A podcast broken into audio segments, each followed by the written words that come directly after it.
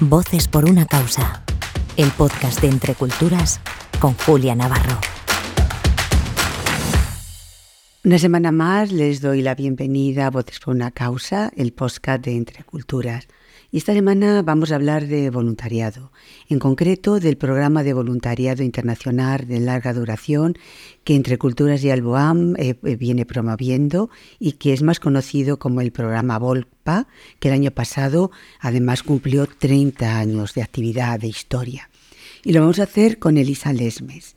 Elisa tiene 33 años, es madrileña, ingeniera industrial, eh, trabaja en una empresa de servicios medioambientales y hace tres años, en un momento de búsqueda, oyó hablar del programa Volca y decidió empezar una formación que la llevó a pedirse una excedencia y para irse anda Guay. Guaylillas.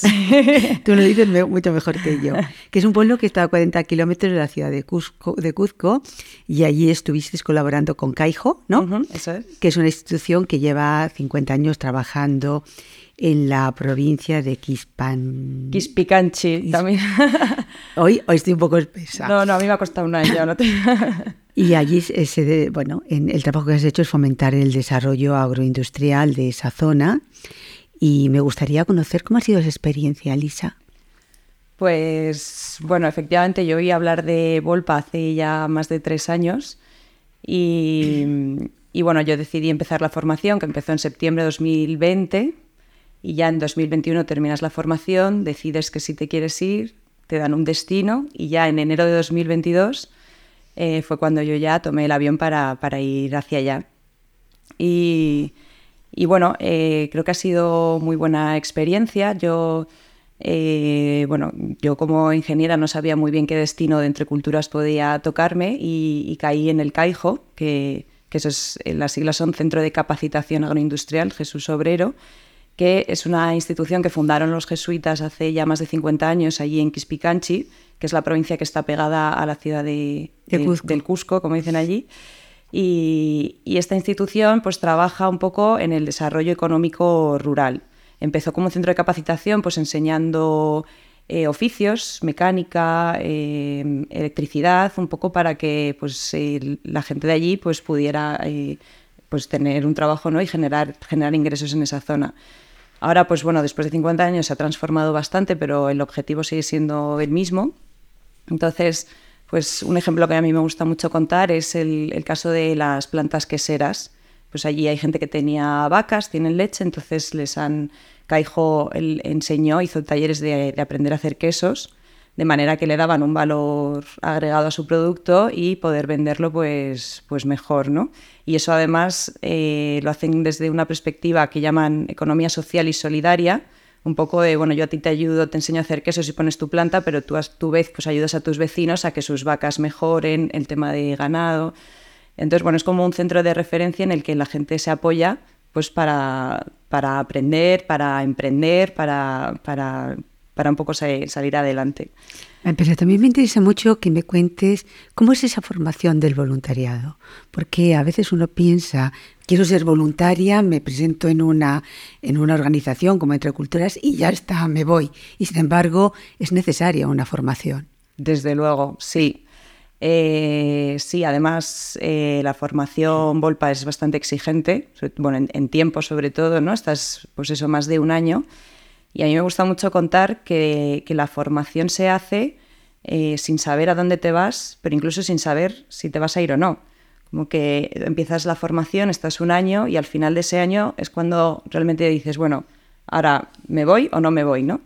Entonces no es una formación que te prepare para el sitio al que vas en concreto. A mí no me dijeron, oye, vas a ir al Caijo, pues te voy a enseñar pues, sobre el Caijo, sobre Perú. No, es una formación en la que aprendes mucho de ti mismo, te, te orientan ¿no? para encontrar cuáles son tus motivaciones, cuáles son tus para qué es, por qué quieres ir, te, ponen un poco el contexto global, ¿no?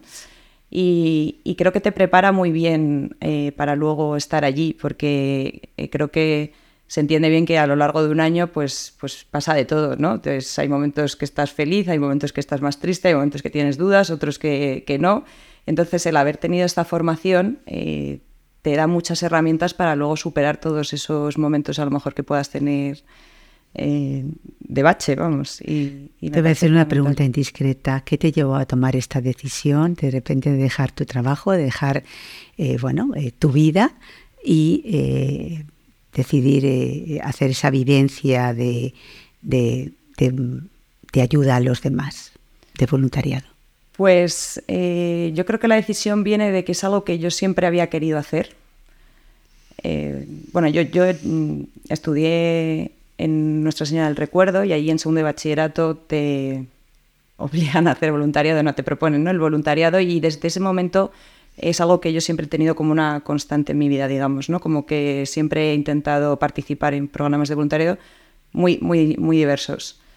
Y, y, aunque yo siempre he querido que para hacer voluntariado no hace falta irte al otro lado del mundo, es verdad que yo sí que tenía esa espinita de, de querer irme, ¿no? Y que fuera un voluntariado que no fuera eh, pues en mi tiempo libre hago algo, sino que fuera algo como más, más completo.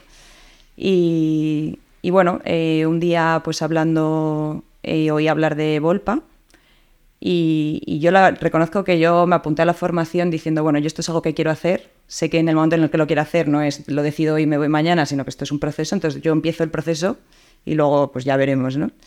Y ahí cuando me tocó decidir si me iba o no, eh, yo tenía pues muchísimo miedo, evidentemente, ¿no? Y eso, dejar el trabajo, y soy una persona muy familiar, a mí me encanta pasar tiempo con mis amigos, con mi familia. Pensar que me iba a perder celebraciones, cosas, pues, pues es algo que no es fácil de, de asumir.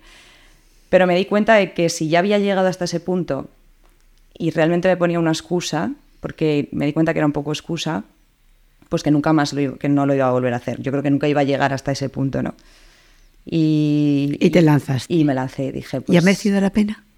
Sí, vamos, sí. Creo que. Mm, yo creo que en el momento en el que crucé el control de seguridad y dije, lo has hecho, has dicho todo el mundo que te vas, tienes un billete y te estás yendo, ya para mí fue. Bueno, pues ahora si la experiencia puede ser mejor o peor, pero yo ya lo he intentado, ¿no? O sea, como que me di cuenta que, que para mí el fracaso iba a ser no intentarlo, ¿no? Entonces, sí, y luego además se junta con que la experiencia ha sido muy buena. Yo en el Caijo he estado muy a gusto, he aprendido muchísimo. ¿Y qué hacías exactamente? ¿Cómo era tu labor como voluntaria? Pues yo dentro del Caijo tienen varios programas y yo colaboraba con uno en concreto. Estaba en, lo llaman Centro de Desarrollo Empresarial, que era como un prototipo dentro de un proyecto más grande de la Fundación de la Caixa. Y básicamente la idea era eh, ayudar a emprendedores a desarrollar su negocio, pero eh, claro, entonces mi trabajo era muy variado porque trabajaba pues, con productores de fresas, con apicultores, con panaderas, con eh, productoras de, hortalizas y algunos eran pues, productores ellos solos y otros en asociación. Entonces lo que hacía el Centro de Desarrollo Empresarial era acercarte a estos emprendedores, ver en qué punto estaban de su negocio y desde ahí ver cómo les podías impulsar. Entonces pues había diferentes formas, ¿no? Desde pues con, capacitaciones, dimos muchos talleres, por ejemplo, en control de costes, en orientación al mercado, en, luego en, derivados de productos, por ejemplo, pues con los productores de fresas, pues y conseguimos darles talleres de hacer mermeladas, de, preparar helados, para que pudieran pues, eh, dar ese, valor extra ¿no? al, producto. También se les ayuda mucho en la parte de tecnificar un poco sus procesos. Por ejemplo, los apicultores eh, que eran una asociación y, claro, para, recolectar la miel, digamos, pues lo puedes dejar escurrir o puedes adquirir una máquina que, es centrífuga que pues te facilita mucho esa tarea y te, reduce mucho el tiempo de, preparar la miel, ¿no? Entonces, pues eh, con los apicultores, por ejemplo, se les ayudó en el tema de elección de, la maquinaria y un poco en, en, la ayuda económica también. ¿Cómo era tu día a día? Pues yo tenía la suerte de que vivía en el propio pueblo, en Andahuaylillas, que es donde estaba el centro, entonces yo tardaba dos minutos andando, que eso es, después de vivir en Madrid, pues es algo que valoras bastante. Y, cada día era distinto, pues eh, o bien íbamos a visitar, a mí lo bueno es que visitábamos mucho a los productores, o a veces venían ellos eh, al centro, entonces pues o bien no estábamos preparando un taller o íbamos a darlo, o a lo mejor teníamos que hablar eh, pues con alguna persona más técnica que fuera más especializada en algún tema concreto que fuera a dar la formación. También teníamos mucho de hablar con otras instituciones, por ejemplo con las municipalidades, los ayuntamientos de allí, también tienen muchas veces programas de desarrollo económico, entonces íbamos a hablar con ellos para alinearnos. Oye, pues si tú estás haciendo un proyecto con las productoras de flores y nosotros también estamos trabajando con ellos, vamos a ver qué hacemos para no duplicar y para pues, sumar esfuerzos. Eso también era una parte importante. Y luego, también lo bueno, Caijo lleva recibiendo voluntarios muchos años y entonces como que saben que tú estás allí y que quieres conocer y ver, ¿no? Entonces muchas veces compañeros que estaban en otros proyectos, si tenían algún evento o alguna actividad que, pensaban que me podía interesar, pues a veces me decían, oye, que mañana vamos a ir, pues por ejemplo, de las plantas queseras no era, no era mi trabajo, ¿no? Pero eh, pues alguna vez que hicieron alguna formación allí me invitaron para que yo fuera y lo conociera. Entonces, bueno, es que cada, cada día era, era diferente. Ahora mismo hay abierta una convocatoria para una nueva edición del programa, del programa Volpa. ¿Qué le dirías a las personas que están indecisas, como tú lo estuviste en su momento, y no saben si inscribirse o no? Bueno, eh, claro, cada situación es diferente, cada persona tiene sus, circunstancias y su contexto. Yo, hombre, si sirve lo que me pasó a mí, que es eh, que yo creo que si ya han llegado a ese punto, yo creo que es que tiene una inquietud dentro que yo creo que no se va a ir nunca. Entonces, eh, aunque se tenga miedo, porque, vamos, supongo que tendrán miedo como yo lo tuve, me parecería raro que no y que no se va a ir, ¿no? Entonces que a lo mejor hay que hacerlo con miedo, pero que yo creo que, merece la pena intentarlo, ¿no? Aunque luego la experiencia pueda salir mejor o peor, yo creo que no quedarte con el easy. Easy. ¿Y, ¿Y qué crees que distingue a Volpa de otros voluntariados? Pues eh, yo creo que Volpa, eh, bueno, primero lo de que sea de larga duración, ¿no? El, el objetivo del Volpa no es hacer, sino estar, que es algo que, nos repiten mucho y a veces cuesta entenderlo, ¿no? Pero eh, claro, es de larga duración y es allí y además te invitan, por ejemplo, yo no volví en todo el año a España, ¿no? Para que realmente conectes con la experiencia de allí y que sea tu vida, ¿no? Yo para mí Perú ya no es un país allí al otro lado del océano, sino que ha sido mi casa, ha sido mi hogar, yo tengo allí amigos que, que considero familia, ¿no? Y yo creo que Volpa te ofrece esa, esa oportunidad ¿no? de, del estar.